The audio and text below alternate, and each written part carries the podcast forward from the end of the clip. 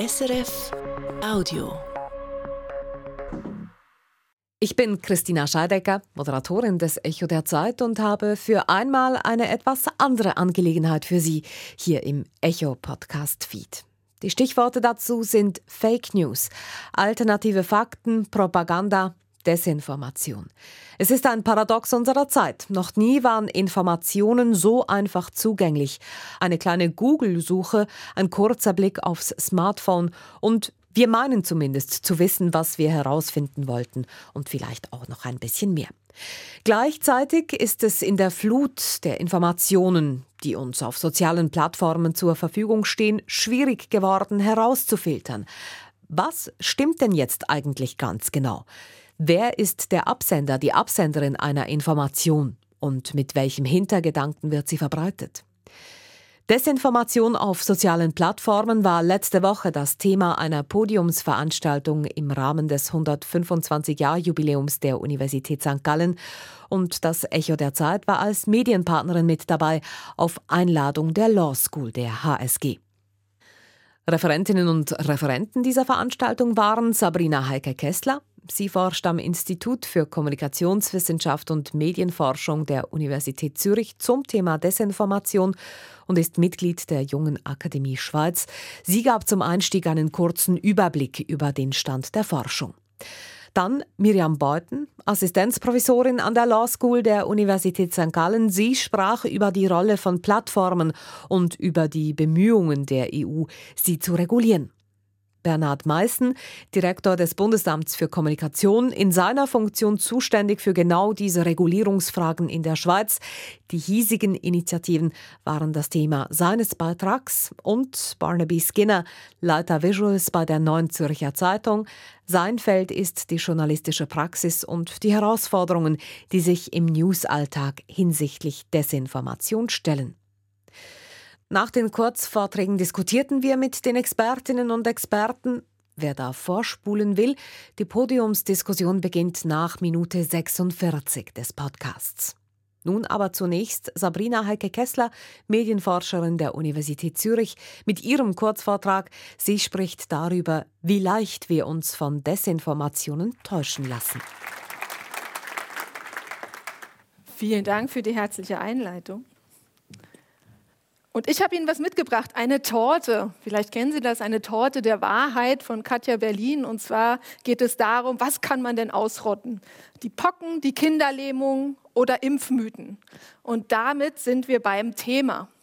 Und wenn man in der Wissenschaft sich um Themen bemüht und darum forscht, ist es wichtig, immer erst zu definieren, wovon reden wir denn gerade. Und den Part darf ich heute übernehmen und darf die Definitionen aufzeigen. Fehlinformation. Unter Fehlinformation verstehen wir falsche Information, die durch Fact-Checking überprüft werden kann. Desinformation ist dann weiter eine mit bewusster Absicht verbreitete Fehlinformation. Die Absicht spielt hier also eine zentrale Rolle. Man kann auch sagen, eine nachweislich falsche oder irreführende Information, die mit dem Ziel des wirtschaftlichen Gewinns oder der vorsätzlichen Täuschung der Öffentlichkeit konzipiert, vorgelegt und verbreitet wird, um öffentlich Schaden anzurichten. Nun die Frage, was ist Fake News? Fake News ist nun mit Absicht verbreitete Fehlinformation, also Desinformation, die aussieht wie Nachrichten. Und Gründe für die Verbreitung sind beispielsweise ideologische, politische oder wirtschaftliche Gründe. Und nun hört sich das in der Theorie natürlich immer ganz leicht an. Ich habe Ihnen ein kleines Beispiel mitgebracht. Probieren Sie mal zu unterscheiden. Haben wir hier Fehlinformation oder mit Absicht verbreitete Desinformation? Tremendous, uh, whether it's ultraviolet or just very powerful light. And I think you said that hasn't been checked, but you're going to test it. And then I said, supposing you brought the light inside the body, you can, which you can do either through the skin or uh, in some other way. And I think you said you're going to test that too. Sounds interesting. Right, folks who could. Right, and then I see the disinfectant where it knocks it out in a minute, one minute. And is there a way we can do something like that uh, by injection inside or, or almost a cleaning? Vielleicht kennen Sie den Herrn. Ähm, der hat, äh, um das zu übersetzen, äh, gerade ähm, erwägt, ultraviolettes Licht zu nutzen oder Desinfektionsmittel in den Körper zu injizieren. Und das würde helfen gegen Covid-19. Ja? Also eine nachweisliche Fehlinformation. Wie kann man nun aber sagen, dass etwas überhaupt falsch ist? Ja, was ist eine falsche Information versus eine richtige Information? Und da ist es bei Covid-19, wenn es um medizinische Informationen war, eigentlich nicht so schwer gewesen. In der Medizin gibt es nämlich Belege und sogenannte Evidenzen und die kann man in Level einteilen. Wenn nur ein Experte etwas sagt, dann ist das ein geringes Level an Evidenz. Haben wir aber beispielsweise eine Person, die nach einer Impfung nicht schwer an Covid-19 erkrankte, dann ist das schon mal eine Person. Das ist schon ein bisschen was, das sagt was aus. Haben wir jetzt aber Panel haben wir jetzt aber peer-reviewte Meta-Analysen, systematische Reviews oder eben Fallkontrollstudien, wo wir in vielen Kohorten ein Mittel testen, dann ist diese Evidenz natürlich sehr viel stärker als nur ein einzelnes Fallbeispiel oder die Meinung eines Experten.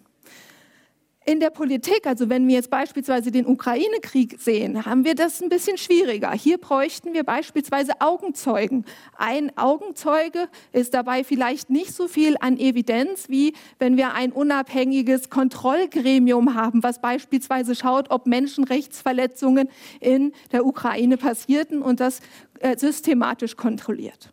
So stellt man also fest, ob etwas mehr oder weniger der Fall sein könnte. Und die Fehlinformation von Donald Trump verbreitete sich nun natürlich rasend schnell im Internet. Und Sie finden diese Fehlinformation dort auch heute noch. Allgemein ist das Internet und insbesondere die Social Medien, das heißt YouTube, Facebook, die Hauptvektoren, die Hauptverbreitungswege von Desinformation und auch Messenger, wie beispielsweise WhatsApp oder Telegram. Was wissen wir denn in der Forschung über die Verbreitung? Ja, wir wissen oder wir schätzen in Studien, themenübergreifend ist ungefähr 0,1 bis maximal 7 Prozent der Nachrichten und der Posts im Internet Fehlinformation. Was wir wissen ist, dass Fehlinformationen insbesondere zu Krisenzeiten oder zu Zeiten von Pandemien, zu Zeiten der Wahl mehr im Internet zu finden sind als nicht zu diesen Zeiten. Warum ist das so? Weil zu diesen Zeiten sind Menschen einfach unsicherer und anfälliger auch für Fehlinformationen. Und zum anderen wird auch von denen, die die Fehlinformationen oder Desinformationen verbreiten, viel mehr Effort, also viel mehr Energie da reingebracht, zu diesen Zeiten diese zu verbreiten. Nun kann ich Ihnen aber sagen, warum steht denn hier jetzt schätzen? Warum schätzen denn die Studien? Warum wissen wir das denn nicht? Weil die Wissenschaft keinen Datenzugang hat. Das heißt, wir können nur anhand von ganz kleinen Inhaltsanalysen im Internet gucken und das hochrechnen, wie viel könnte denn da sein. Wir können, wissen auch nicht, wie Algorithmen in, von den großen Plattformen arbeiten und können das nur testen anhand von kleinen Stichproben. Das heißt, wir wissen nicht, wie verbreitet Desinformationen im Internet sind und wir wissen auch nicht, wie die Algorithmen die Desinformationen nach vorne ausspielen oder das nicht tun.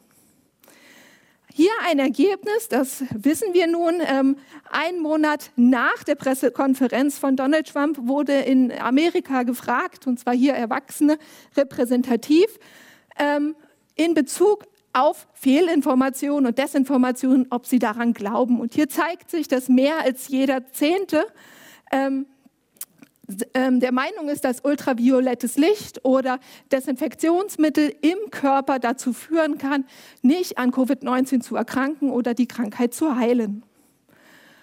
Genauso einen Monat später ist sehr wahrscheinlich auch ein Grund ähm, quasi für den Anstieg von Todesfällen durch Haushaltsdesinfektionsmittel ähm, hier ein Anstieg von über 100 Prozent. Und man kann vermuten, dass auch das aufgrund dieser Verbreitung der Desinformation passierte. Natürlich gab es sofort Widerlegungsversuche von prominenten Personen. Das heißt, es war die WHO, das waren andere prominente Personen, die versuchten, schnellstmöglich diese Fehlinformation, diese Desinformation zu widerlegen. Aber aus der Forschung zur Wirkung von Desinformation wissen wir, Fehlinformationen sind relativ stabil in den Köpfen der Menschen und schwer wieder da wegzukriegen. In der Forschung und in der Empirie ähm, scheiden wir quasi verschiedene Interventionen gegen den Glauben von Desinformation und wir setzen dabei einmal davor an, bevor man überhaupt eine Desinformation sieht. Diese Interventionen heißen präventive Intervention. Da geht es darum, die Menschen erstmal darauf aufmerksam zu machen, hier es gibt Desinformation und sie darüber aufklären, sensibilisieren und dadurch desinf für desinformierende Inhalte unempfänglicher machen. Während der Rezeption, auch da gibt es Ansätze und Interventionen wie das Nudging durch Warnhinweise. Und das sind Interventionen, um die Aufmerksamkeit bei der Rezeption darauf zu lenken, ah, hier könnte was falsch sein. Denken Sie darüber nach, überprüfen Sie die Information. Und im Nachhinein, das heißt, wenn man die Desinformation jetzt gelesen hat oder ähm, rezipiert hat, wie man sagt, da kann man durch das Debunking, quasi durch das Widerlegen der Information rangehen. Und das kann beispielsweise aber auch durch Informationssuche und Recherche passieren. Nun habe ich mich auch in meiner eigenen Forschung mit dem Thema auseinandergesetzt und beispielsweise hier die Wirkung von Desinformation auf Social Media, auf die Meinungsbildung und Interventionen ähm, untersucht in einem Forschungsprojekt. Und hier ähm, sehen Sie dies passierte eben beispielsweise durch künstliche Social-Media-Posts, die erstellt werden und dann wird geschaut, wie zum Beispiel unterschiedliche Quellen hier wirken, die ein und dieselbe Nachricht, richtige Information oder Fehlinformation adressieren. Und mittels Eye-Tracking wird dann beispielsweise geschaut, guckt man sich denn die Quellen überhaupt an oder liest man nur den Text oder wie intensiv wird auch etwas verarbeitet. Das Ganze passiert auch, indem ganze Nachrichtenposts nachgebaut werden. Und hier haben wir ein schönes Beispiel, wie so ein Nachrichtenfeed auf Telegram ausgesehen hat, beispielsweise in dieser Studie, bei der dann ein ähm, aufklärender Text kam und später die Fehlinformation oder hier die Fehlinformation ähm, mit einem Warnhinweis versehen wurde. Die gute Nachricht aus meiner Forschung ist, dass das Lesen einer Fehlinformation bei einem Thema, zu dem Sie schon eine Voreinstellung haben, im Normalfall keine starke Wirkung hat. Ja, also ein einmaliges Lesen einer Fehlinformation in Ihrem Nachrichtenfeed, das macht noch nicht, dass Sie daran glauben. Es ist eher so eine kumulierte Wirkung. Und aus der Forschung könnten deswegen auch Handlungsempfehlungen formuliert werden. Und zwar gab es zwei vielversprechende Wege, die sich kristallisierten. Einmal sollte die Verbreitung von Desinformation reduziert werden, damit ihnen möglichst wenige Menschen möglichst selten begegnen. Ähm, Pre-Bunking, Debunking und Nudging, also die präventiven Interventionen, die Intervention während des Lesens und die danach sollten verstärkt werden. Und da braucht es die Mitarbeit der Social-Media-Plattformen. Wir sollten des Weiteren faktenbasierte Informationen stärken und auch handwerklich guten Journalismus. Und es ist auch wichtig, die Menschen selbst zu motivieren, Informationen, die sie bekommen, zu checken. Das heißt, diese zu überprüfen und dazu brauchen sie Informationskompetenz und die muss ausgebildet werden. Nun sagen Sie, okay, die Frau Kessler ist jetzt eine Person und das ist nur eine Studie und wir haben gerade gelernt, erst wenn das große Studien sind oder viele Studien sind, dann ist das was wert. Deswegen habe ich Ihnen auch noch eine andere Studie mitgebracht, finanziert von der Jungen Akademie Schweiz. Hier haben wir Expertinnen und Experten befragt, die sich mit Fehlinformationen und Desinformationen in verschiedenen Ländern auseinandersetzen, Praktikerinnen und Forscherinnen. Und die kamen auch einhellig zu ähnlichen, äh, zu ähnlichen Maßnahmen. Zum einen die digitale Informationskompetenz muss gestärkt werden, lebenslang. Der professionelle Journalismus und unabhängige Faktenprüfung muss gefördert werden. Des Weiteren müssen der Transfer wissenschaftlicher Erkenntnisse gefördert werden und finanziert werden, langfristig. Und der wichtige Punkt, den ich hoffe, für Sie den Sie auch weiterhin mitnehmen. Der Zugang zu Daten für die Wissenschaft ist ein ganz wichtiger Punkt, dass es transparentes Monitoring überhaupt wichtig ist, äh, überhaupt passieren kann. Wir haben hier den Digital Service Act der EU, der das erste Mal hier klare Regelungen vorgibt, dass Wissenschaft transparent an Daten kommen kann und das unabhängig von den Plattformen. Und der letzte Punkt, Regulierungsmaßnahmen für digitale Plattformen. Auch das eine Maßnahme, die von den Experten hier explizit gewünscht wurde. Und den letzten Punkt nehme ich auch als sehr schöne Überleitung für die nächste Rednerin.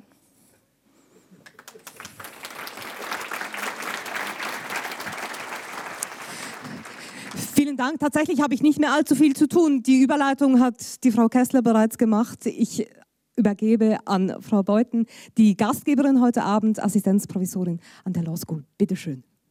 Ja, ich werde jetzt etwas mehr dazu sagen, welche Rolle Online-Plattformen spielen in der Verbreitung von Desinformationen und auch etwas dazu, was die EU bisher an Maßnahmen ähm, äh, ja, äh, gemacht hat, um Desinformationen zu bekämpfen. Generell ist es schwierig, um gegen Desinformationen rechtlich vorzugehen, weil sie in der Regel nicht illegal sind. Man darf etwas Falsches sagen, sogar mit Absicht. Das ist ja Teil unserer Meinungsfreiheit.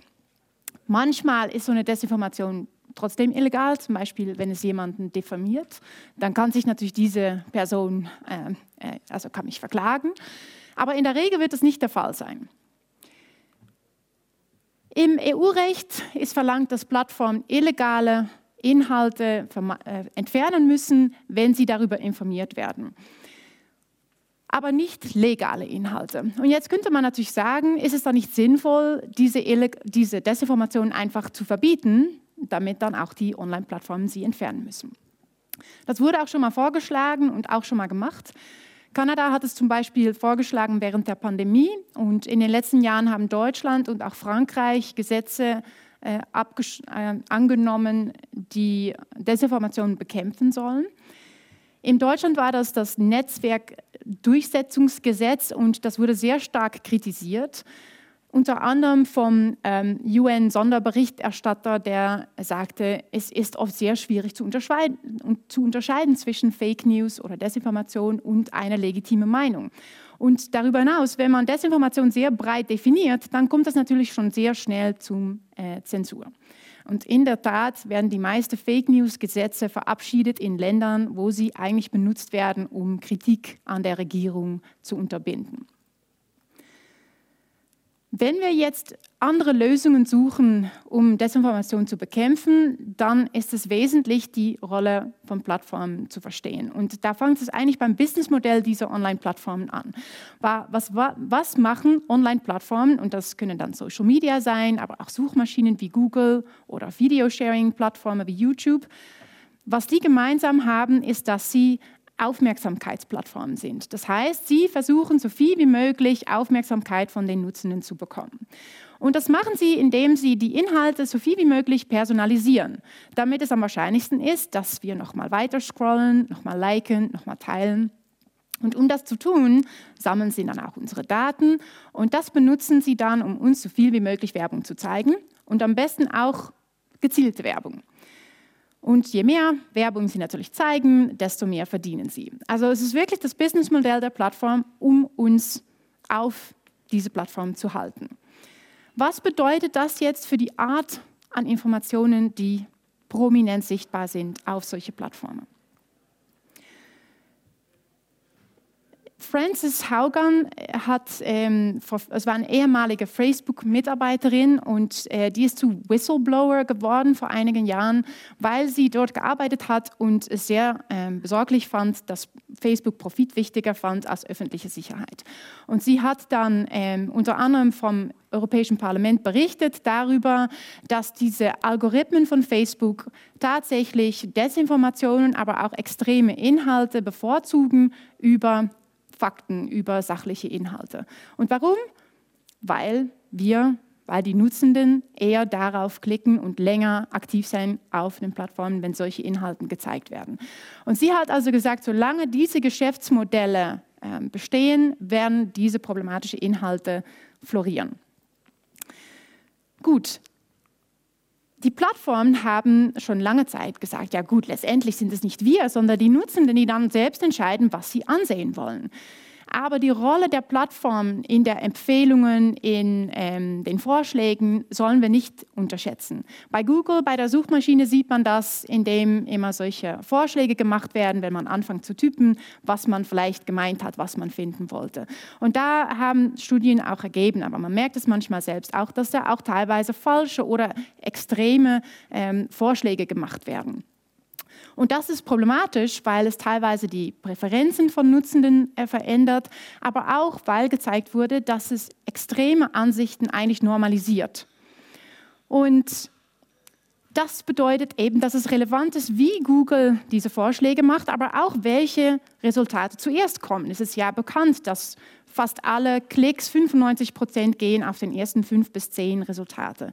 Und Google hat lange behauptet, alles, was wir machen, ist das Ranking machen und wir machen das ja nach dem, wie viele Klicks oder wie viele Hyperlinks es da gab. Und sie haben das eigentlich als objektiv oder neutral dargestellt. Und natürlich wurde mit der Zeit klar, dass das nicht wirklich neutral ist, dass es eine Designwahl ist, die bedeutet, dass Popularität am wichtigsten ist und nicht, ob man zum Beispiel Expertise hat. Und das Ganze wird noch mal problematischer, weil die Online-Plattformen eigentlich Filter-Bubbles kreieren. Das heißt, es gibt Communities, wo sich Menschen miteinander austauschen und gar keine andere Ansichten mehr sehen. Sie können sich eigentlich abschotten von den anderen Meinungen. Nobelpreisträgerin Maria Ressa hat dazu gesagt, die Fakten, die formen der Basis für unsere geteilte Realität. Und weil die Online-Plattformen die Inhalte personalisieren, tragen sie eigentlich dazu bei, dass es Radikalisierung und auch Spaltung in der Gesellschaft sind, äh, gibt, wo wir nicht mehr die gleichen Inhalte sehen. Das ist noch mal wichtiger, weil die jüngere Generationen sich immer mehr auf Social, äh, soziale Medien verlassen für ihre Informationen. In der USA zum Beispiel ähm, benutzt fast die Hälfte Social Media, um sich zu informieren. Das bedeutet, äh, dass wir uns fragen müssen, was ist die Rolle von Plattformen und auch was ist die Verantwortung. Plattformen sind nicht neutral, auch wenn sie behaupten, das sind nicht wir, die entscheiden, sondern das sind die Algorithmen. Letztendlich sind es natürlich die Plattformen, die dann auch wieder die Algorithmen gestalten. Die Plattformen machen die Regeln, die entscheiden, was draufbleiben darf und was runtergenommen wird. Und deshalb müssen wir uns damit auseinandersetzen, wie können wir jetzt diese Regulierer regulieren. Und das hat der EU jetzt getan mit dem Digital Services Act, der letztes Jahr in Kraft getreten ist. Und ähm, ein wesentlicher Bestandteil dieses Acts ist, dass die EU gesagt hat, es muss jetzt transparenter werden, wie diese Plattformen die Entscheidungen treffen. Die Algorithmen sind eigentlich Blackboxes und wir müssten mehr darüber wissen, welche Informationen sind jetzt prominent sichtbar. Weiterhin ist es so, dass legale Inhalte nicht runtergenommen werden müssen, aber Desinformationen werden äh, gekennzeichnet als ähm, systemische Risiken. Und bei diesen systemischen Risiken müssen die größten Plattformen jetzt äh, Risikobewertungen machen und darüber auch berichten und sicherstellen, dass solche Informationen weniger verbreitet werden. Das heißt, die größten Plattformen, die VLOPs, die Very Large Online Platforms, müssen jetzt sicherstellen, durch Änderungen in ihren Algorithmen, in ihren Optimierungsprozessen, dass diese Desinformationen nicht äh, so schnell verbreitet werden können. Es geht da um, vor allem um ähm, um Inhalte, die absichtlich manipulieren und dabei äh, die Gesundheit gefährden oder den öffentlichen Diskurs oder Wahlen zum Beispiel. Es ist teilweise noch unklar, wie das alles umgesetzt werden soll. Und das soll jetzt auch gemacht werden durch freiwillige Verhaltenskodizes. Die sind jetzt nicht neu, es gab schon welche. Und letztes Jahr hat die Europäische Kommission wieder eine neue veröffentlicht. Und da haben sich einfach die Plattformen ähm, ja, freiwillig, ähm, haben die zugesagt, dass sie manche Sachen schon machen werden, wie zum Beispiel Politik anzeigen, offenlegen und andere strukturelle Maßnahmen, um sicherzustellen, dass ja, die Rechte der Nutzer gestärkt werden und solche ähm, problematische Inhalte eben weniger verbreitet werden. Im Mai dieses Jahr hat jetzt Twitter sich zurückgezogen und gesagt, wir machen nicht mehr mit mit diesem Verhaltenskodex. Ähm, und jetzt letzten Monat hat die Kommission eine Untersuchung eingeleitet und gesagt, wir möchten jetzt wissen, was mittlerweile X eigentlich macht gegen Desinformation auf der Plattform. Vor allem, weil im Konflikt jetzt in Israel ähm, klar wurde, dass es viele manipulierte Bilder äh, gab auf, auf X. Und äh, da hat die Kommission gesagt, jetzt möchten wir wissen, ob sie diese Vorgaben der, äh, des DSAs einhalten. Und wir wissen natürlich alle, seitdem Elon Musk Twitter übernommen hat, dass er sehr stark die Moderierung, äh, Moderationsteams reduziert hat, angeblich. Ähm, und ähm, dass auch sogar das ganze Team, das sich eigentlich mit Desinformationskampagnen beschäftigen sollte, komplett entlassen wurde. Also ich bin gespannt, was, wie das jetzt weitergeht und inwiefern diese Verhaltenskodizes dann tatsächlich auch freiwillig ähm, sein werden. Was die Plattformen auch machen müssen, ist ähm, darüber berichten, ob Social Bots aktiv sind. Wir wissen ja auch alle, äh, unter anderem bei den Wahlen in der USA, dass viele Social Bots eingesetzt wurden, um sehr viele Nachrichten zu verbreiten. Und jetzt hat letztlich auch die, äh, die EU, Google und Facebook unter anderem angeregt, dass sie mehr machen müssen, um zu vermeiden, dass solche Social Bots eben Fake News verbreiten.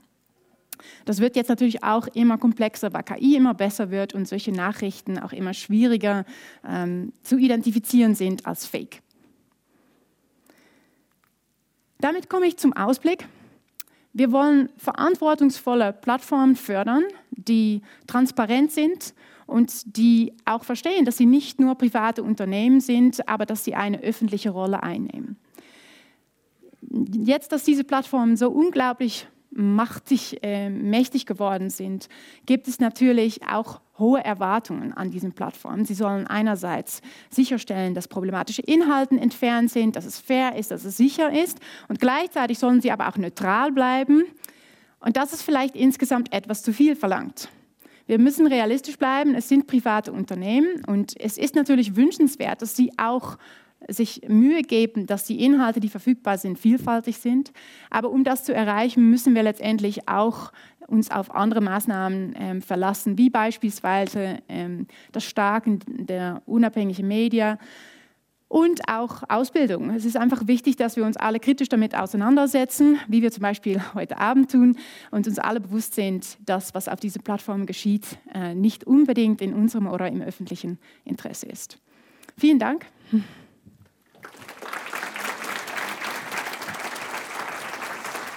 Vielen Dank, Miriam Beuten. Ich würde sagen, die Fragen sparen wir uns für danach. Jetzt würde ich gerne das Wort übergeben an Bernhard Meißen, der das Ganze aus der Schweizer Brille betrachten wird als Direktor des Bundesamtes für Kommunikation. Bitte schön. Ja, vielen Dank. Ähm, guten Abend, meine Damen und Herren. Es ist eine große Freude hier an der HSG. Ähm, über so ein Thema sprechen zu dürfen, in etwas weniger aus Sicht der Wissenschaft, sondern eher aus Sicht der, der Politik und der Verwaltung zu sagen, wo sehen wir das, ähm, das Problem. Äh, Desinformation, was sind die Herausforderungen, was machen wir überhaupt, warum stehe ich hier? Äh, ich bin Direktor des Bundesamts für Kommunikation. Das heißt nicht, äh, dass wir die Kommunikation von dem Bundesrat machen, das wäre eine Fehlinformation, ähm, sondern wir ermöglichen Kommunikation, sowohl im technischen Bereich, Telekommunikation und dann eben auch im medialen Bereich, wo wir versuchen, Voraussetzungen zu schaffen, damit es überhaupt elektronische Medien gibt und die einen gewissen Auftrag erfüllen müssen, immer unter dem Aspekt der äh, freien Meinungs- und Willensbildung. Das ist unsere Richtschnur. Wir wollen ermöglichen, dass sich die Bürgerinnen und Bürger ähm, durch eine möglichst vielfältige Medienlandschaft eine Meinung bilden können, da wir ja in der Schweiz äh, regelmäßig abstimmen auf den verschiedensten Ebenen. Und was hat jetzt das mit der digitalen ähm, Desinformation zu tun? Wir müssen sagen, ja, Desinformation ist kein neues Phänomen, das kennen Sie. Früher war es äh, der Saal im Röstli oder der Stammtisch, äh, wo die Desinformation erfolgt ist. Jetzt ist es halt einfach hier auf den digitalen Plattformen. Ich gehe hier nicht äh, auf diese ganzen Themen ein, weil die wurden vorher eigentlich schon mehrheitlich äh, angesprochen. Es ist wirklich äh, für uns ein Thema, das eben auch global ist. Und deshalb ist die Schweiz sicher auch betroffen. Und wie gesagt, die erwähnten Folgen für, die, äh, für den öffentlichen Diskurs und für die Meinungsbildung ähm, sind für uns eigentlich die Richtschnur. Die Plattformen haben durchaus positive Wirkungen, das muss man auch sehen. Ich meine, diese, digital, diese Plattformen sind eigentlich die Fortsetzung der Aufklärung. Es hat nicht nur jeder Mensch eine Stimme, ähm, sondern er kann sich auch Gehör verschaffen. Äh, das war früher nicht so. Früher gab es Journalismus, es gab die Gatekeeper. Jetzt hat man den Eindruck, jeder hätte äh, gleich viel äh, Möglichkeiten, seine Meinung kundzutun. Stimmt natürlich eben auch nicht, wie wir vorher gehört haben, weil die Gatekeeper in den Redaktionsstufen wurden jetzt durch die Gatekeeper, sei es Algorithmen oder eben in diesen Unternehmen ersetzt. Die negativen Potenziale äh, sind auch klar, das wurde hier auch aufgezeigt. Ja, die Radikalisierung wird, wird, äh, wird stärker, weil eben so ähm, Posts, die irgendwo radikal sind, einfach stärker beachtet werden. Es geht nicht um das Ausgewogene, sondern es geht einfach darum, was ist spektakulär und äh, wie kann ich da etwas, äh, etwas bewegen. Und das führt dann häufig auch dazu, dass Leute, die sich da in einem solchen Umfeld nicht wohlfühlen, in diesem polarisierten Umfeld, dass die sich dann zurückziehen.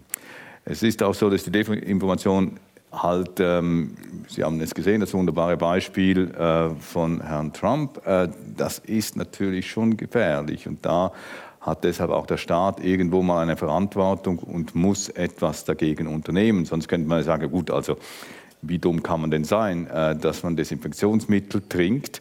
Aber nein, äh, offenbar haben solche äh, Informationen, die in einer Bubble geteilt werden, letztlich sind das dann eben Desinformationen. Sie werden als wahre Informationen aufgenommen und führen dann zu Problemen. Und da kommt dann eben schon auch der, der Staat ins Spiel. Und es ist das, was ich angesprochen habe, es ist eine Quasi-Zensur. Wir wissen nicht, was publiziert wird. Also die, die, Wissenschaft hat viel zu wenig Informationen eigentlich. Was wird gelöscht, was wird publiziert, nach welchen Regeln wird es publiziert. Das sind alles äh, wirklich schwierige Entwicklungen, die letztlich zu negativen Wirkungen äh, führen, die im Widerspruch stehen zu den durchaus auch äh, vorhandenen positiven Wirkungen dieser Plattformen. Deshalb äh, hat man eben, wie geschildert wurde, in Europa äh, schon gesagt, wir müssen etwas machen. Die Schweiz ist nicht Teil der EU, ähm, sondern kann immer etwas abwarten, schauen, was funktioniert und was funktioniert nicht. Wir sind auch nicht wahnsinnig dafür bekannt, dass wir überregulieren, sondern man versucht eher einen, einen Weg, sagen wir mal, der, der Zurückhaltung äh, einzugehen und dass man sich aber trotzdem hier gefunden hat, doch es ist ein Thema, wir müssen etwas machen, zeigt eigentlich schon, dass das Ganze ähm, wichtig ist. Es ist aber auch ein sehr heikles Feld, weil es um Inhalte geht, es geht um Meinungen, es geht um Meinungsäußerung, freie Meinungsäußerung und da muss der Staat zumindest der demokratische Staat, wie wir ihn verstehen, große Zurückhaltung üben. Ähm, man muss akzeptieren, dass gelogen wird, dass Propaganda gemacht wird. Das gehört zum Spiel in der Demokratie. Jeder ein aufgeklärter Demokrat, eine Demokratin, die wissen das, aber mit diesen Plattformen wird das Ganze untergraben. Deshalb muss man versuchen, bei der Einschränkung, bei der Regulierung letztlich eine gewisse Zurückhaltung ähm, zu üben. Wenn Sie die Punkte gesehen haben, die vorher aus dem ähm, äh, Digital Services Act skizziert wurden, orientiert man sich genau an den gleichen. Oder? Man ähm, kritisiert die fehlende Transparenz. Man hat als Nutzender keine Rechte oder kaum Rechte. Da wollten wir als Schweiz natürlich nicht sagen, dass die Schweizer Nutzenden dieser Plattformen weniger Rechte haben als die europäischen. Ähm, man könnte sagen, ja, Facebook, äh, X, ähm, TikTok, die werden halt, wenn äh, die gleichen Regeln anwenden für die Schweiz. So ist es aber nicht. Wenn sie irgend in einem Land weniger machen müssen, dann machen sie weniger. Plattformen sind da ähm, sehr präzise und nur wenn reguliert wird, wird etwas gemacht. Sie könnten ja freiwillig sehr viel Zugang ermöglichen der Wissenschaft, wird nicht gemacht. Und das führt jetzt halt dazu, diesen Preis äh, müssen Sie jetzt zahlen. Sind Sie vielleicht weniger gewohnt aus den, aus den Vereinigten Staaten. Jetzt wird halt reguliert. Und das ist der, der Ansatz, den wir versuchen da ähm, zu, zu machen. Wir erarbeiten eine Vernehmlassungsvorlage die dann vom Bundesrat äh, verabschiedet wird, mit diesen äh, Eckpunkten. Es geht um sehr große äh, digitale Plattformen definiere sehr groß, wissen wir noch nicht. Das ist ein Prozess, den man, den man noch machen will ähm, im Rahmen äh, dieser ganzen Arbeiten. Es geht um illegale Inhalte. Desinformation ist nicht illegal, das ist ein, ein, ein wichtiger Punkt. Es geht wirklich um illegale äh, Inhalte, weil wir sagen, das, was ähm, offline verboten ist, soll auch online verboten sein. Aber im Gegenstück, was offline erlaubt ist, und das ist Desinformation und Lüge, ist halt auch äh, online erlaubt. Deshalb versuchen wir es insbesondere über die, die Rechte der Nutzenden äh, letztlich etwas zu machen, dass man rascher intervenieren kann, dass man reagieren kann, wenn mein Account gesperrt wird, dass ich mich irgendwo hinwenden kann. Der Bacom-Account wurde vor anderthalb Jahren mal blockiert. Ähm, von Twitter hieß es damals noch was machen? Es war unmöglich, innerhalb nützlicher Frist irgendjemanden zu erreichen, der uns sagen konnte, warum ist unser Account blockiert. Keine Ahnung. Ähm, zehn Tage haben wir es versucht über die diversen Kontakte, die da angegeben sind. Null Effekt. Aber ich gesagt, okay, jetzt wird es mir zu dumm, jetzt machen wir eine Medienmitteilung, sagen, tut mir leid, liebe Journalisten, wir können euch auf diesem Kanal nicht mehr bedienen. Und über Nacht hat es wieder funktioniert. Aber ähm, niemand weiß, warum es gesperrt wurde, ob wir irgendetwas falsch gemacht haben, ob irgendein ein Algorithmus falsch programmiert war. Und das ist letztlich ein, ein großer, äh, eine große Schwäche dieser, dieser Plattform. Man weiß nicht, was, äh, was passiert, man hat keine Transparenz und man hat keine Rechte. Und das äh, möchte man unbedingt stärken. Wir wollen auch stärken, dass man sieht, was ist Werbung, was ist bezahlter Inhalt. Ich meine, die Medien müssen auszeichnen, was bezahlter Inhalt ist und was nicht. Und wieso sollen es die Plattformen nicht machen? Weil die spielen dort durchaus gekaufte Inhalte in den Feed hinein. Und es geht letztlich auch um eine regelmäßige Berichterstattung. Das dient insbesondere an der Wissenschaft, weil sie sagen immer, ja, wir löschen so viel. Aber Wer, was, wie, warum, wir wissen es nicht. Deshalb braucht man da etwas mehr ähm, Durchsetzungskraft und deshalb braucht es eine Regulierung. Und um das hinzubekommen bei internationalen Konzernen ist das nicht ganz einfach, weil die sitzen nicht in der Schweiz und deshalb äh, geht man davon aus, dass wir dann festschreiben, sie müssen einen Sitz oder zumindest eine Adresse haben, einen Rechtsvertreter in der Schweiz, damit sie überhaupt äh, belangt werden können. Das sind so die Fragen, die noch offen stehen. Ähm, wie gesagt, vielleicht ein Punkt, der noch nicht erwähnt wurde, der auch häufig kommt, diese Messenger-Dienste. Ähm, warum kontrollieren und regulieren wir die nicht? Das ist aus unserer Sicht private Kommunikation und wir regulieren auch nicht den Brief. Also regulieren wir da auch nicht. Ähm, und äh, wir achten wirklich auf den auf den Erfolg dieses Digital Services Act. Wir sehen, was da passiert. Es scheint mir nicht ganz einfach umsetzbar. Ähm, deshalb versuchen wir, die Lehren daraus zu ziehen, um vielleicht etwas anders ähm, zu regulieren. Das wären meine Ausführungen. Vielen Dank für die Aufmerksamkeit.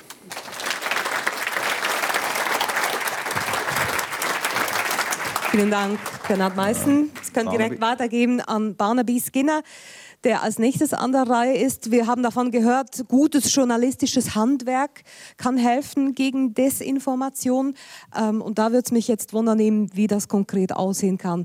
Leiter Visuals bei der Neuen Zürcher Zeitung Barnaby Skinner. Vielen Dank. Ähm, guten Abend auch von meiner Seite.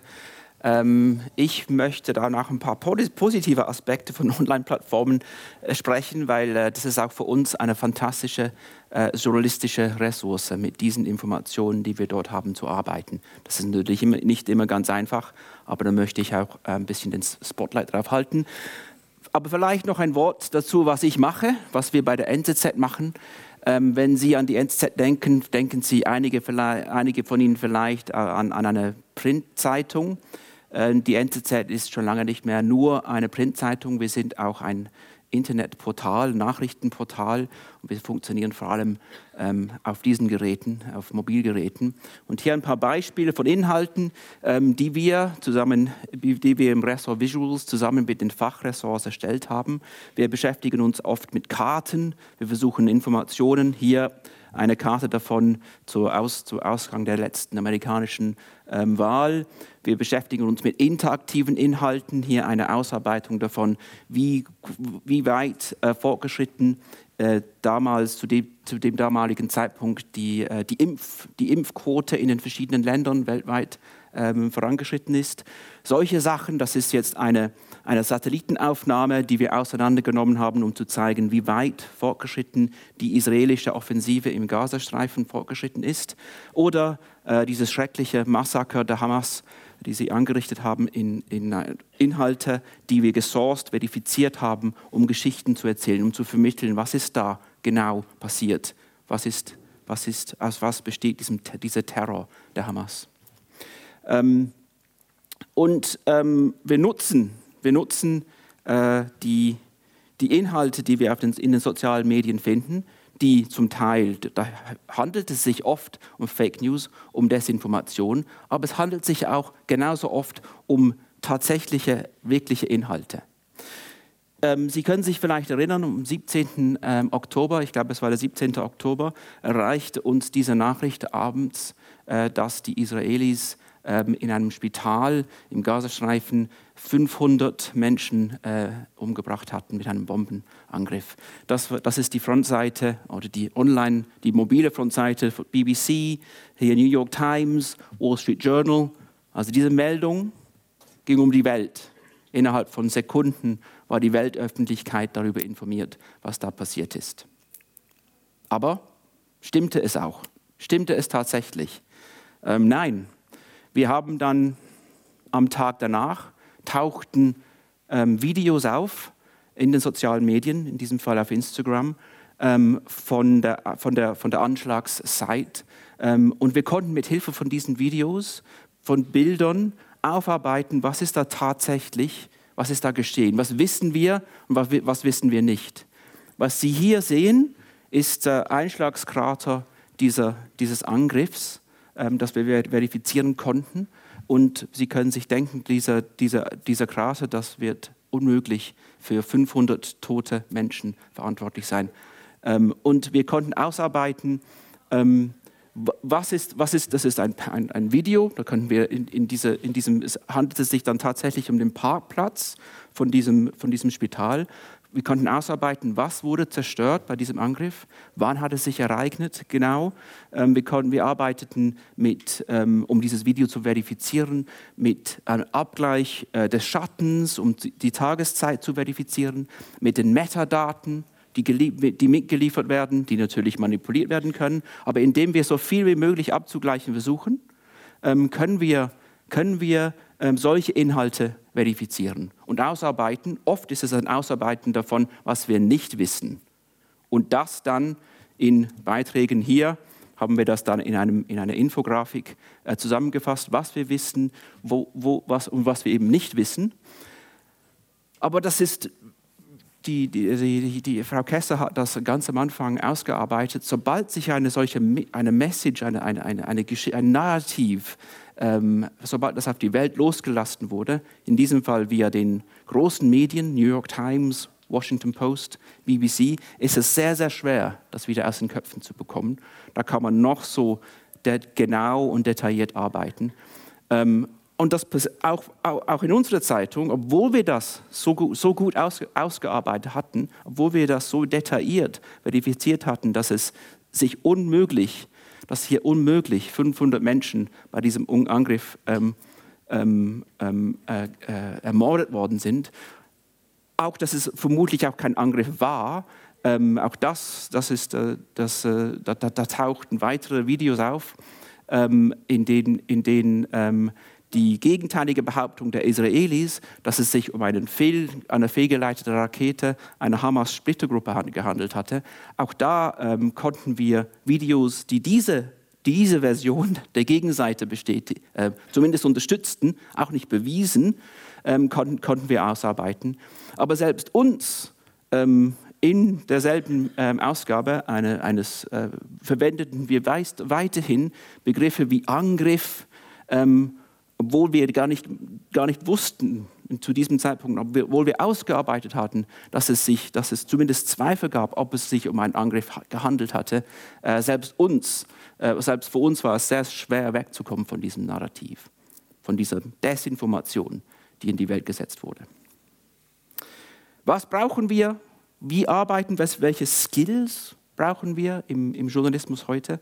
Da geht es ähm, wie gesagt, ähm, jetzt in, auch in dieses Beispiel, das ich gemacht habe, da geht es darum, ähm, so viele Social-Media-Kanäle zu kennen wie möglich zu einem bestimmten Zeit. Welche sind die, welche sind die Accounts, die vertrauenswürdigsten Accounts, die es zu, diesem, zu einem bestimmten Zeitpunkt zu folgen gilt? Welche kann man überhaupt trauen? Ähm, es gibt Angebote wie, wie SnapMap. Da sind, da sind Inhalte, geolokalisiert auf einer Weltkarte.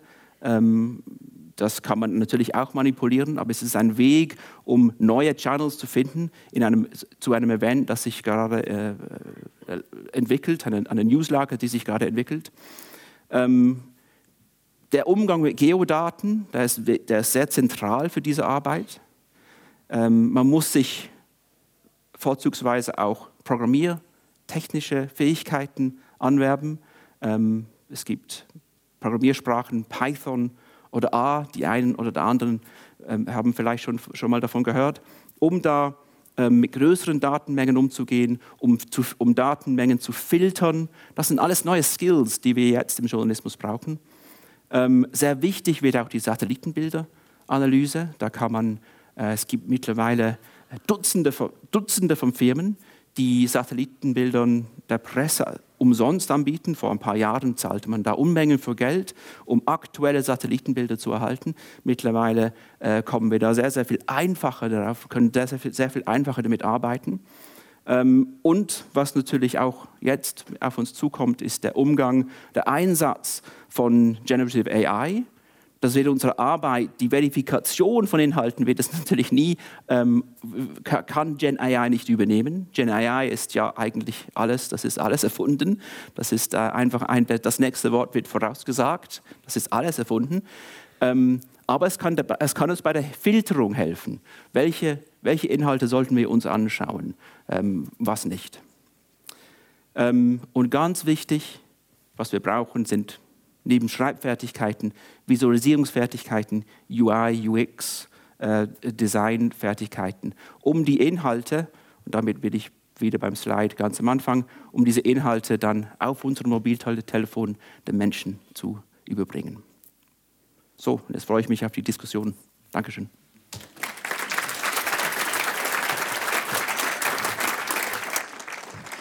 Da freue ich mich auch. Ich bitte alle Referentinnen und Referenten auf die Bühne. Darf ich kurz fragen? UI, UX. Ähm, Nutzerführung auf dem, auf dem Mobiltelefon, Entschuldigung, auf dem Screen. Welches, welcher Knopf muss wo sein, damit, es, damit man uns versteht, wie etwas genutzt wird? Kann auch noch das eine oder andere lernen heute Abend, ganz offensichtlich. Vielen Dank für Ihre Beiträge. Vielen Dank, dass Sie sich dieser Diskussion hier auch stellen. Ähm, ich möchte vielleicht dort anfangen, wo wir auch heute Abend angefangen haben. Ich habe gefragt, wer ist schon einmal auf eine falsche Information im Internet reingefallen? Ähm, Sie haben da auch Hände gehoben oder nicht gehoben. Das haben Sie allerdings weniger gut gesehen. Deshalb noch einmal die Frage hier auf dem Podium. Wer von Ihnen ist denn schon einmal auf eine falsche Information im Internet reingefallen? Das sieht nach 100 Prozent aus. Möchte jemand eine Geschichte teilen dazu? Also das Beispiel mit dem Spital, das ist eigentlich, da war ich auch im ersten Moment, ähm, war, ich, war ich überzeugt, dass das, ja, da war ich von dieser Meldung überzeugt und erst im, im, zweiten, als ich darüber nachgedacht habe, mir die, die Quellenlage angeschaut habe, dachte, verstand ich, dass ich einer Desinformation aufgesessen bin. Wir hatten 100 Prozent hier auf dem Podium. Ähm, ich würde sagen, gut zwei Drittel im Publikum. Inwiefern ist das repräsentativ? Das ist, kommt jetzt natürlich ganz aufs Thema drauf an. Ähm, rein psychologisch sind wir alle sehr anfällig für Fehlinformationen, vor allem bei Themen, wo wir uns nicht auskennen. Wenn mir jemand was von Quantenphysik erzählt, dann lese ich das und glaube das wahrscheinlich und speichere das einmal ab, ohne das zu überprüfen, weil es ist für mich im Prinzip nicht handlungsrelevant. Bei Gesundheitsthemen wird es dann natürlich gefährlich. Die können handlungsrelevant sein. Und da sind die Fehlinformationen dann schwerwiegender sozusagen. Und bei Covid-19 ähm, haben wir in Studien gesehen, dass wenn man ähm, Schweizer und Schweizerinnen gefragt hat, repräsentativ, haben sie denn schon mal Fehlinformationen gesehen? Dann sind das jeder Vierte, der sagt, täglich sehe ich Fehlinformationen zu Covid-19 oder anderen Themen. Also insbesondere 2021, 2020, Ende zu Covid-19 war das etwas, was jeder von Ihnen wenigstens wöchentlich irgendwo auf dem Internet mal gesehen hat. Natürlich wissen wir jetzt nicht, sind das wirklich Fehlinformationen oder sind das vielleicht richtige Informationen und Sie sagen, das sind Fehlinformationen. Das wissen wir aus der Befragung jetzt nicht. Aber das Problem ist im Prinzip erkannt, auch in der Bevölkerung. Nun haben wir eine andere Studie auch an äh, unserer Uni gemacht in Bezug auf, glaubt man denn beispielsweise, ähm, dass Covid-19 nur erfunden ist von einer Elite, vielleicht ist die Pandemie gewollt oder ähm, dass die Toten, ähm, Covid-Toten übertrieben sind, also solche Fakten. Und da zeigt sich tatsächlich, dass ein davon zehn, also hier sehr auch er zustimmt, ist solchen dezidierten Desinformationen in Bezug auf Covid-19. Also es ist ein Problem, da sind wir uns alle einig. Ich glaube, da sind auch Sie mit uns einverstanden. Aber was denn tun? Ich meine, wenn man auf einer regulatorischen Ebene diskutiert, man ist in einem enorm agilen Umfeld. Ähm, da passiert sehr, sehr viel, sehr schnell. Wenn man da mit Gesetzen, äh, mit Verordnungen etwas erreichen will, ist man da nicht eigentlich immer schon zu spät? Ja, Natürlich ist das jetzt immer zu spät, weil sich das Ganze ja, ja laufend weiterentwickelt, äh, raffinierter wird. Aber es ist ja auch kein, wie gesagt, es ist kein neues Phänomen. Also insofern macht es schon Sinn, äh, es zu regulieren. Ich glaube, ebenso wichtig wie die Regulierung, die, die sich natürlich primär an die, an die Plattformen richtet und die in die Pflicht nehmen will. Ähm, insofern ist es schon fast ein System der Korregulierung. Wir sagen, was wir wollen, sie sollen selber schauen, wie sie es machen. Ähm, gibt es natürlich einen Aspekt, der, der wichtig ist. Wenn, wenn 100 Prozent hier sagen, ich bin schon mal reingefallen, dann ist das ja ein gutes Zeichen, dass man es merkt. Und äh, da müssen wir ja ansetzen, dass im Prinzip die Leute realisieren, was ist Desinformation, was ist Fake News. Ich kann mich ja auch amüsieren über Fake News. Es gibt ja durchaus auch lustige Fake News, ähm, immer am 1. April beispielsweise. Nein, aber man muss doch dort auch ansetzen, dass letztlich die Bevölkerung in der Lage ist, Information, gute Information ähm, zu, zu erkennen äh, das, das, sind Marken natürlich wichtig, dass man ein, ein, ein, Branding hat, äh, dass man das Vertrauen hat, dass Vertrauen in die Information entsteht. Und dann kommt hinzu die Regulierung, die letztlich eben auch, auch der Wissenschaft äh, helfen will, damit man das Phänomen besser ähm, erkennen und erklären kann und wirklich auch die Plattform in die Pflicht zu nehmen. Und man versucht, möglichst offen zu regulieren, damit man nicht bei jedem Update quasi wieder nachregulieren müsste. Würden Sie zustimmen? Ja, genau, was man auf EU-Ebene eben auch gemacht hat, ist nicht zu sagen, was darf auf einer Plattform sein, sondern eigentlich versuchen, das Prozess legitimer zu machen und transparenter zu machen. Also eigentlich zu versuchen, gut zu sagen, die Plattformen, die entscheiden jetzt auf eine Art und Weise, die man dann jetzt fast mit Gerichten vergleichen kann. Und das hat man natürlich am Anfang gar nicht so gemerkt. Die Plattformen, die haben ja eigentlich auch am Anfang das gar nicht machen wollen. Die haben gesagt, äh, das ist nicht unser Business, wir sind Tech-Unternehmen, diese ganze Content Moderation, das wollen wir eigentlich gar nicht machen. Und das wurde eigentlich auch so ein bisschen angeregt auch. Die Plattformen sollen sich eigentlich fernhalten von diesen Entscheidungen. Und als sie natürlich größer geworden sind, hat sich dann herausgestellt, sie können sich da gar nicht raushalten. Und inzwischen ist eigentlich klar, das ist eigentlich die Essenz von was die von, von, von was die Plattformen eigentlich tun, das Ganze sortieren und diese Entscheidungen treffen. Also zu spät, ja, es verändert sich immer natürlich weiterhin viel, aber es hat sich auch erst das große Problem herausgestellt, seitdem diese Plattformen so mächtig sind. Und jetzt sagt man dann, gut, wir versuchen jetzt, dieses Prozess einfach mehr accountable zu machen. Das scheint mir sinnvoll würde sich denn aus dieser Verantwortung, die die Plattformen haben, weil sie eben so groß geworden sind und die ja eben immer sagen, wir sind keine Medienprodukte, wir sind keine Redaktion, wir haben keine Verantwortung für die Inhalte, würde sich denn da diese Verantwortung eben daraus ableiten, dass es einen Code of Conduct gibt oder etwas Ähnliches, an den sich die Plattformen halten müssten? Also, also ich würde sagen, was die Plattformen machen algorithmisch, kann man langsam vergleichen mit eigentlich redaktioneller Kontrolle. Das ist, ist, natürlich anders. Es sind keine Menschen, die das machen. Es wird nicht alles vorab geprüft. Aber es ist zumindest geht es schon in die Richtung, wenn man algorithmisch so konkret und auch äh, individuell entscheiden kann, welche Informationen man sieht, dann kommt, geht das schon in die Richtung und dann sollen vielleicht auch vergleichbare ethische ähm, ja, Anforderungen gestellt werden, wie bei Journalisten.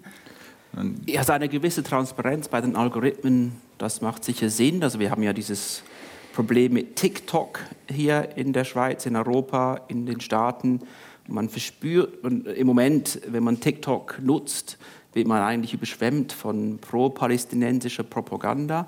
Ähm, und man fragt sich, ist das jetzt, ist da China steuert die, diese Algorithmen, kontrolliert sie sie, ist, wird das bewusst gemacht, das sind so die Fragezeichen. Also mehr Transparenz, was die Algorithmen angeht, ich glaube das, aber die Regulierung hat natürlich immer Grenzen. Also ich, ich meine, und ich, ich glaube, dass, dass es die, die, die, das ist eine Riesenchance für die, für die, für die Medien, für, die, für, für, für, für uns, für die NZZ, für weitere Medien, um sich, um da, um sich da wieder ähm, bei der Leserschaft, bei der Nutzerschaft mehr Glaubwürdigkeit äh, zu sichern. Da etwas, worunter wir gelitten haben in den letzten Jahren.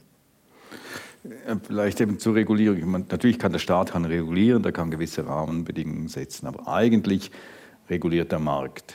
Ja. Und wenn man, wenn man merken würde, dass ein, eben, man hat es gesehen beim, bei der Übernahme von Twitter äh, und Umwandlung in X, da sind die Nutzerzahlen sind eingebrochen. Das ist natürlich wenig interessant ähm, für ein äh, börsenkotiertes Unternehmen.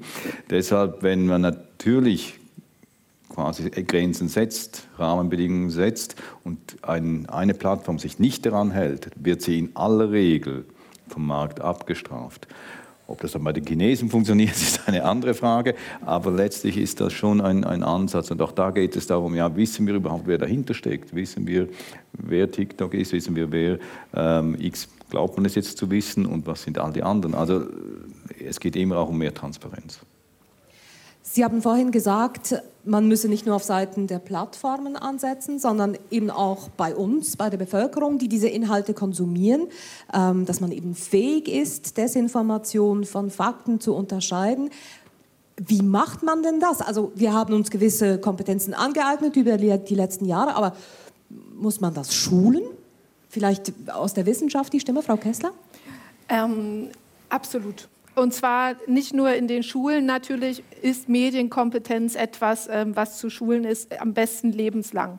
Und das kann auch passieren im Prinzip in den Zeitungen. Man kann auch seinen Lesern erzählen, wie Recherche funktioniert. Das hier jetzt so dargestellt zu sehen, wie aufwendig ist eine Recherche, was kann ein Wissenschaftsjournalist leisten für uns jeden Tag. Das ist etwas, das muss immer wieder vorgezeigt werden, um die Qualität qualitativen Medien auch zu stärken. Wenn ich meinen Studierenden erzähle, Wissenschaftsjournalist, was macht der denn so? Dann gebe ich denen die Aufgabe und sage denen, das ist jetzt eine Fehlinformation, checken Sie das mal. Und das dauert so lange, bis diese Studien gelesen werden, bis eingeordnet wird. Da ist ein sehr, sehr großer Arbeitsaufwand. Und das mal zu verstehen und dann zu wertzuschätzen, was ein Wissenschaftsjournalist auch leistet, ähm, das ist etwas, das kann man nicht oft genug machen, um zu zeigen, dass die qualitativen Medien auch in der Schweiz so wertvoll sind und uns resilient machen gegenüber Desinformation. In anderen Ländern, wo wir nicht so ein starkes Mediensystem haben, sind Desinformation noch ein viel größeres Problem als hier in der Schweiz. Das sind Formate, die sich tatsächlich, da beobachten wir, wie sich neue Formate entwickeln, das, also Erklärformate. Wie haben wir etwas gemacht? Das hat man vor fünf, sechs Jahren in dieser Menge nicht gesehen. Und das Interesse daran ist riesig, auszuarbeiten, wie haben wir jetzt diese Recherche, wie haben wir da etwas hergeleitet. Mhm. Das ist, da gibt es ein großes Interesse. Das, mhm. Also das macht viel Hoffnung mhm. aus journalistischer Sicht. Ja. Welche Aufgabe hat denn in diesem Zusammenhang der Bund, die, die Verwaltung? Ich meine, eben Medienkompetenz in der Schule, das ist das eine, aber da erreicht man, erreicht man einen großen Teil der Bevölkerung nicht mehr. Und Medienkompetenz wäre eine Geschichte, die jetzt gefragt wäre, allgemein. Welche Verantwortung haben da Sie? Gut, da hat der Bund relativ wenig äh, Kompetenzen, weil ganze Bildungsfrage, das sind die Kantone. Äh, letztlich müssen die äh, da tätig werden. Wir können es anregen, wir können ähm, versuchen, Aus- und Weiterbildungslehrgänge in diesem Bereich finanziell zu unterstützen. Aber der Bund äh, hat im Bildungswesen, ähm, und das gehört da dazu, eigentlich nichts zu sagen. Traditionelle Medienhäuser sind mögliche Multiplikatoren von Fehlinformationen. Wir haben das gesehen in Ihrem Beitrag, Herr Skinner. Was heißt das für Medienhäuser? Wie umgehen mit dieser Verantwortung? Ähm, ich muss da nochmal darauf zu sprechen, das Gleiche sagen. Wir müssen, wir müssen Transparenz, wir müssen ebenfalls sehr transparent sein, welche Quellen wir nutzen, wie wir gewisse Daten interpretieren ähm, und der Leserschaft ähm, zeigen, wie wir recherchieren. Das, das, das verschafft uns wieder äh, sehr viel Glaubwürdigkeit. Ähm, und wir müssen vor allem ähm, als Medium, das ist auch nicht, das ist nicht immer ganz einfach als Journalist, ähm, nicht immer die Ersten sein wollen mit einer Nach Nachricht. Äh, das kann man aus Sicht der NZZ noch besser machen als jetzt 21 Minuten, die von News leben. Wir sind da eher versuchen, die News einzubetten. Ähm, aber auch das ist auch, das, wir wollen natürlich auch in unserem Newsroom aktuell sein. Ähm, und ja, bevor man etwas, bevor man ähm, diese, diese Schlagzeile publiziert, 500 Menschen im Spital äh, gestorben, ermordet nach einem Israel Angriff der Israeli, nochmal hinterfragen, bevor man, bevor, man die, bevor man diese Schlagzeile pusht aufs Mobiltelefon. Können denn auch andere Akteure vielleicht diese klassische Gatekeeper-Funktion, die traditionelle Medien haben, übernehmen in dieser neuen sozialen Medienwelt? Irgendwelche Faktencheck-Influencer oder so? Wäre das denkbar? Also die, die, gibt es teilweise schon und der Digital Services Act zum Beispiel verlangt auch, dass die Plattformen mit diesen Trusted Flaggers, die, die auch genannt werden, zusammenarbeiten. Das sind dann oft ja, Stiftungen, NGOs, die dann eben dieses Fact-Checking machen. Also die meisten größten Plattformen machen das auch schon. Ähm, also das, das kann man sicher machen und ähm, äh, da bleibt dann natürlich die Frage, ähm, ja, also es geht nicht nur darum, welche Informationen noch überhaupt da sich verfügbar sind, sondern auch welche dann letztendlich gepusht werden oder vorgeschlagen werden. Und da, also es gibt da zwei Ebenen, würde ich sagen, die da dann relevant sind bei diesen neuen Gatekeepern. Sie haben genickt, Frau Kessler? Ich habe zustimmend genickt, genau. Also ähm, ähm, da geht es dann wieder darum, dass auch jetzt schon ähm, Fact-Checking-Organisationen wie, wie Korrektiv eine sehr, sehr gute Arbeit machen und Social-Media-Beiträge sehr, sehr gut die Banken. Also diese Widerlegungstexte sind sehr, sehr gut recherchiert. Wenn Sie Korrektiv noch nicht kennen, gucken Sie da mal drauf. Suchen Sie mal nach Fehlinformationen, beispielsweise zu Covid-19. Da ist sehr, sehr viel auch journalistische Recherchearbeit, die da einfach passiert und sehr schön aufgereiht wird, warum ist das jetzt eine Fehlinformation und warum nicht.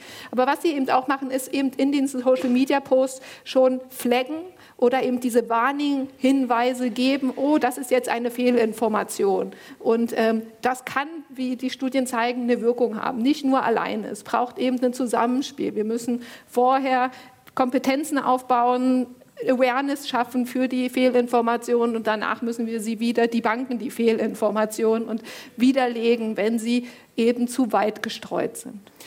Also man kann wirklich beobachten, jede News, große Newslage, mit jeder großen News entwickelt sich eine Community, die beginnt, Sachen zu debunken.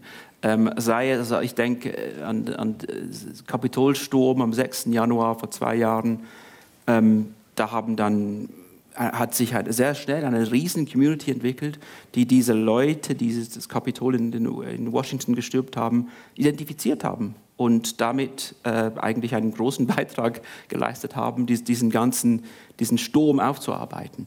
Und das sieht man auch in der Ukraine jetzt, in, im, im, im äh, Gazakrieg. Also das ist faszinierend zu sehen.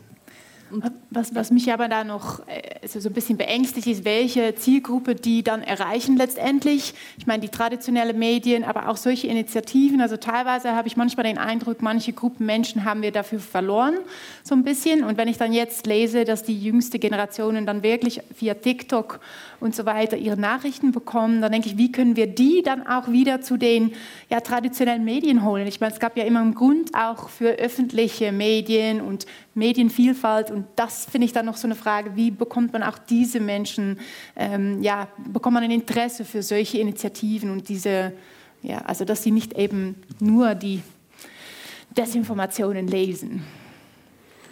Ja, bitte. Wir haben da ähm, beispielsweise, äh, gibt es auch verschiedene Forschung, die eben auch zeigt, dass es eben diese große Gruppe äh, in der Schweiz zum Glück nicht sehr große Gruppe, sag ich mal, äh, der News-Deprimierten gibt, also die, die eben nicht mehr Nachrichten nutzen in dem Maße, das sind Studien äh, vom VÖG, die auch die Qualität der Medien immer mal wieder messen. Und wir haben am Institut auch das Wissenschaftsbarometer. Und im Wissenschaftsbarometer zeigt sich, dass wir in der Schweiz zum Beispiel den, den, Luxus haben, dass viele an Wissenschaft, und das zeigt sich ja auch hier, interessiert sind. Viele sind interessiert daran, Fakten, wissenschaftliche Forschung an diesen Themen interessiert. Wir haben eigentlich einen kleinen Teil, die wir nicht erreichen können mehr mit Medien oder mit Wissenschaftsberichterstattung. Und da heißt es aber aufzupassen, dass dieser kleine Teil nicht größer wird. Ja. Und sind wir da dann tatsächlich eben bei Fragen der Aufarbeitung, dass das schön gestaltet ist, dass das grafisch nachvollziehbar ist, ähm, eben Userführung auf einer App, landen wir dann schlussendlich da? Glaube, das ist zentral, ja, dass die, ich meine, es ist, es, ist ein, es ist ein Fakt, dass die Aufmerksamkeitsspanne vieler Menschen, die ist, die ist, die ist beschränkt, beschränkter als vielleicht vor einigen Jahren, weil wir da zugedröhnt werden auf so vielen verschiedenen Kanälen. Und was wir konsumieren, das muss jetzt, da müssen, also wir geben uns sehr, sehr viel Mühe ähm, bei der NZZ, da ähm, ja, unsere Inhalte, ähm, die, die Schlagzeilen, die, die, die Teaserbilder, ähm, da so, so äh, plakativ, natürlich korrekt zu sein wie möglich, damit wir die Leute reinholen in unsere Inhalte. Das ist, das, das ist, äh, da verbringen wir sehr viel Zeit damit. Ich, ich, glaube, das ist schon ein, ein sehr wichtiger Punkt, und das äh, du vorher auch angesprochen hast. Es geht äh, letztlich um das Vertrauen dass man das Vertrauen gewinnt äh, der, der Leserschaft, der Nutzenden, dass man eben auch aufzeigt, dass das so ist und dass es in den Social Media gibt es natürlich die Tendenz äh, der Bubbles, also, dass man bleibt in seiner, in seiner kleinen Community, die vielleicht nicht ganz so klein ist und das, die Fehlinformation, die ich einmal höre, die wiederholt sich ständig. Und so habe ich dann das Gefühl, doch, das stimmt ja, weil ich, äh, und dieses Ausbrechen aus der Bubble, das ist wichtig, dass man den Leuten das mit, mitgibt und wir werden in der Schweiz wahrscheinlich nicht die Trusted Flagger ähm, äh, diese Schiene äh, nehmen, weil das eben auch, ja, wer ist dann trusted? Und äh, das führt dann schon wieder dazu, dass man gewisse Nutzer völlig ausschließt, weil die glauben denen schon per se nicht. Und das will man verhindern, ähm, sondern man soll einfach mit mehr Transparenz wahrscheinlich äh, dahin gehen, ohne dass man quasi Stellen bezeichnet, die dann glaubwürdiger sind äh, als, als andere. Sonst landen wir am Schluss beim Bundesamt für Wahrheit und das möchten wir nicht. Also ich sehe den. Punkt, aber die Sache ist natürlich schon, dass also die Trusted Flaggers sind ja auch eine Art Moderatoren, die dann extern sind. Aber jetzt sind wir ja eigentlich angewiesen auf den Moderatoren, die intern sind und darüber wissen wir jetzt eigentlich auch nicht mehr ja. als, äh, ja, als was wir eben wissen. Wir hatten ja übrigens auch die Online-Plattform eingeladen für heute Abend, aber sie haben abgesagt, sonst hätten sie sich verteidigen können. Aber das finde ich, das finde ich die Schwierigkeit, dass wir jetzt, auch jetzt müssen wir uns darauf verlassen, ähm, ja, und wissen wir nicht so viel. Also es ist nicht erstaunlich, dass Sie abgesagt haben. Das, was wir jetzt hier diskutieren, wären das auch Dinge, die einfließen müssten, wenn wir zum Beispiel über Medienförderung diskutieren in der Schweiz, dass man vielleicht andere Schwerpunkte setzen muss da? Ja, Medienförderung ist ein, ein, heikles Thema in der Schweiz. Ähm, ich bin ein gebranntes Kind. Wir haben die Abstimmung erst gerade äh, verloren äh, im Februar äh, 22. Man versucht da wieder neue Wege zu gehen. Ja, äh, ich glaube, da müssen wir als äh, wirklich aufpassen, welchen Weg will man gehen. Ich glaube auch, dass man längerfristig völlig von der, äh, also kanalunabhängig fördern muss. Heute fördern wir entweder die Posttaxen für die Zeitungen oder wir fördern ähm, elektronische Medien mit Leistungsaufträgen oder äh, die, die SRG mit, mit ihrer Konzession. Ähm, online ist irgendwo zwischendrin, kann man nicht oder nur teilweise äh, und das macht eigentlich keinen Sinn, weil die, die Inhalte heute sind überall, sind auf allen Kanälen und vermutlich muss man schon nach Lösungen suchen, äh, wie man kanalunabhängig fördern könnte. Und dann hilft das dann vielleicht eben auch in, in diese Richtung weiterzuarbeiten. Weil letztlich, das, was Barnaby macht, das ist nicht ganz günstig. Ähm, und äh, diese Qualität, äh, das müsste irgendwo eigentlich der Gesellschaft auch etwas wert sein. Ich möchte noch auf ein Thema zu sprechen kommen, was wir bisher nur so am Rand gestreift haben, was aber ich stelle mir vor, extrem entscheidend wird in Zukunft. Das ist die künstliche Intelligenz. Ähm, die Frage geht an alle auf dem Podium. Was, was haben Sie das Gefühl? Ähm, was spielt, was für eine Rolle spielt KI in dieser Gemengelage, wenn es um Desinformation auf sozialen Plattformen geht? Also KI ist in allen Lebensbereichen, ähm, wird sich da äh, die KI ähm, zeigen und Einfluss nehmen. Und dementsprechend, besonders im Bereich Desinformation, wird das in nächster Zeit eine ganz neue Qualität geben. Also das ist visuell, das sind Deepfakes, das geht weit darüber hinaus. Desinformationen werden schneller verbreitet, werden immer besser sein. Und es wird immer schwieriger, Desinformation überhaupt zu erkennen, weil schon jetzt, wenn Sie ChatGPT sagen, erstellen Sie eine Fehlinformation für Twitter über das Thema oder 20 oder 500, dann macht das ChatGPT und die sind wirklich gut und Studien zeigen, die sind genauso gut, als wenn sich die ein Mensch ausdenken würde. Also das wird noch schneller passieren. Demnächst kann man dann sagen, schreib die dann auch direkt mit deinem Bot auf Twitter und, äh, oder auf X. Und das ist eine ganz andere Dimension. Um jetzt noch mal was Positives auch zu sagen. Auch der Kampf gegen Desinformation kann jetzt aber auch automatisierter stattfinden. Es war ja ein großes Problem zu sagen, eine Desinformation kann ja in 100 verschiedene Weisen ausgedrückt werden. Wie will man die denn finden? Und mit diesen neuen Möglichkeiten über KI ist es auch leichter, Desinformation quasi überhaupt zu finden auf den sozialen Medien in so einer Masse. Das heißt, auch KI kann helfen, Desinformation wieder zu bekämpfen. Was das Ganze nochmal eine neue Dimension geben wird, sind die ganzen Deepfakes.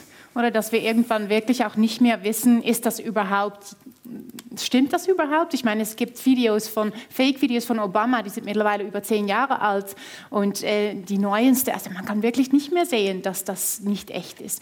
Es war letzte Woche ein Gastreferent bei mir in der Vorlesung aus diesem Bereich und hat gesagt, ach Miriam, von dir sind ein paar Videos im Internet, ich könnte, also es würde eine Stunde dauern und dann hätte ich ein Deepfake und ich könnte die alles sagen lassen und das hat mich dann schon ein bisschen beängstigt, weil dann wird das Problem, was können wir vertrauen und was nicht, noch mal größer. Da müssen wir uns dann auch wieder wahrscheinlich verlassen auf äh, ja, vertrauenswürdige Quellen die werden immer wichtiger werden. Und so eine vertrauenswürdige Quelle wäre ja dann wiederum die NZZ. Inwiefern bereiten Sie sich denn auf diese Situation vor, dass das eben die, die äh, Informationen möglicherweise kaum mehr unterscheidbar sind? Ist es jetzt falsch? Ist es echt? Stimmt das Video? Stimmt das Bild?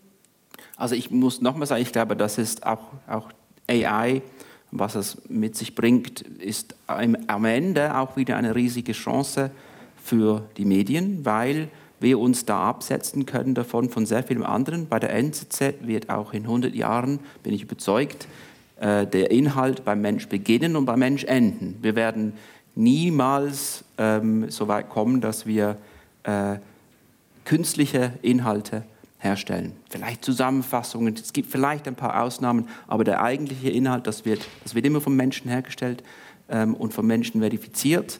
Ähm, und das wird es immer weniger geben. Das wird's immer weniger, es wird immer weniger ähm, Inhalte in den, äh, digitale Inhalte geben, die tatsächlich so hergestellt sind.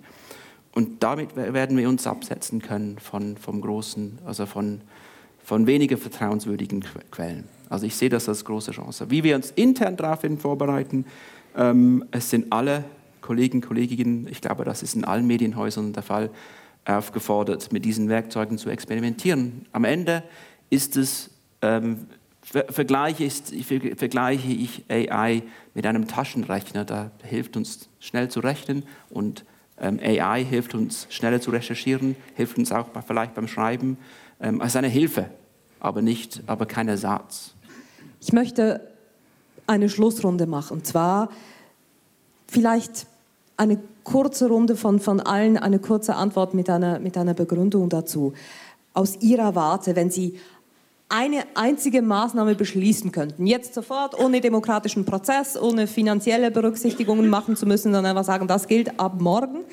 Ähm, eine einzige Maßnahme, um Desinformation im Internet wirksam zu bekämpfen. Barnaby Skinner, was wäre das? Puh, schwierig, ähm, aber ich glaube, das Barcom sollte mit einem Spotify-Modell für die Medien experimentieren. das müssen Sie jetzt noch schnell erklären, wie Sie, wie Sie das genau meinen.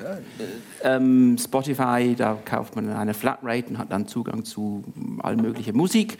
Äh, wie wäre es, wenn wir ein Modell hätten, in dem wir ähm, Zugang hätten zu allen qualitativen Medien in der Schweiz?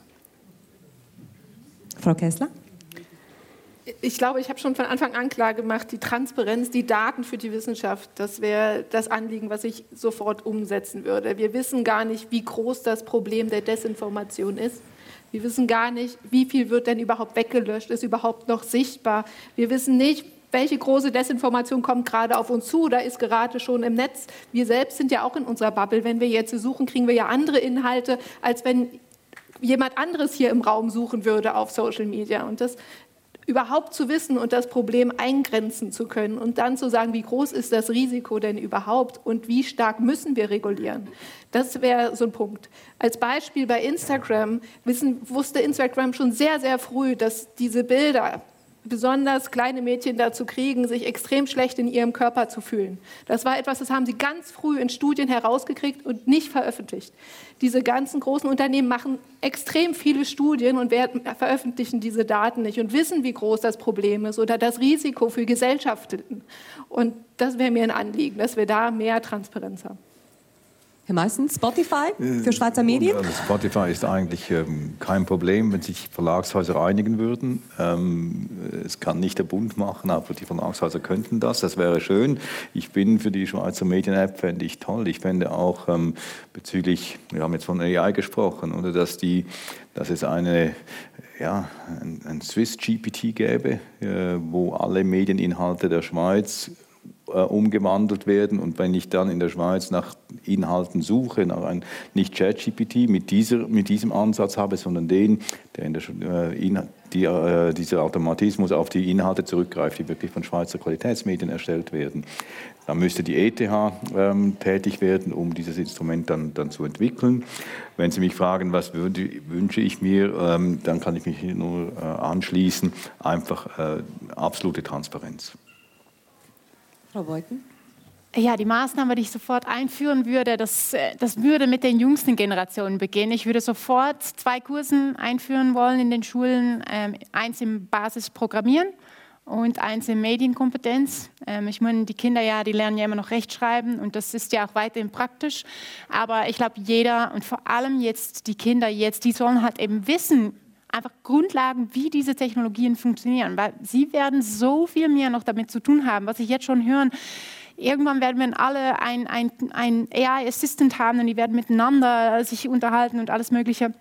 Ja, und wir denken vielleicht jetzt, es ist noch weit weg, aber für unsere Kinder wird es sicher kommen und sie müssen einfach mindestens Grundlagenwissen haben, wie das Ganze funktioniert. Vielen herzlichen Dank. Einen Applaus für meine Gäste auf dem Publikum. Das war eine Aufzeichnung der Podiumsveranstaltung zum Thema Desinformation auf sozialen Plattformen. Stattgefunden hat diese am 23. November im Square an der Universität St. Gallen. Produktion Gulnas Parchefeld von der Universität St. Gallen und Markus Hoffmann vom Echo der Zeit. Technik Ernesto Goba Antequera von der Universität St. Gallen und Andreas Gerber von Radio SRF. Moderation Christina Scheidecker. Das war ein Podcast von SRF.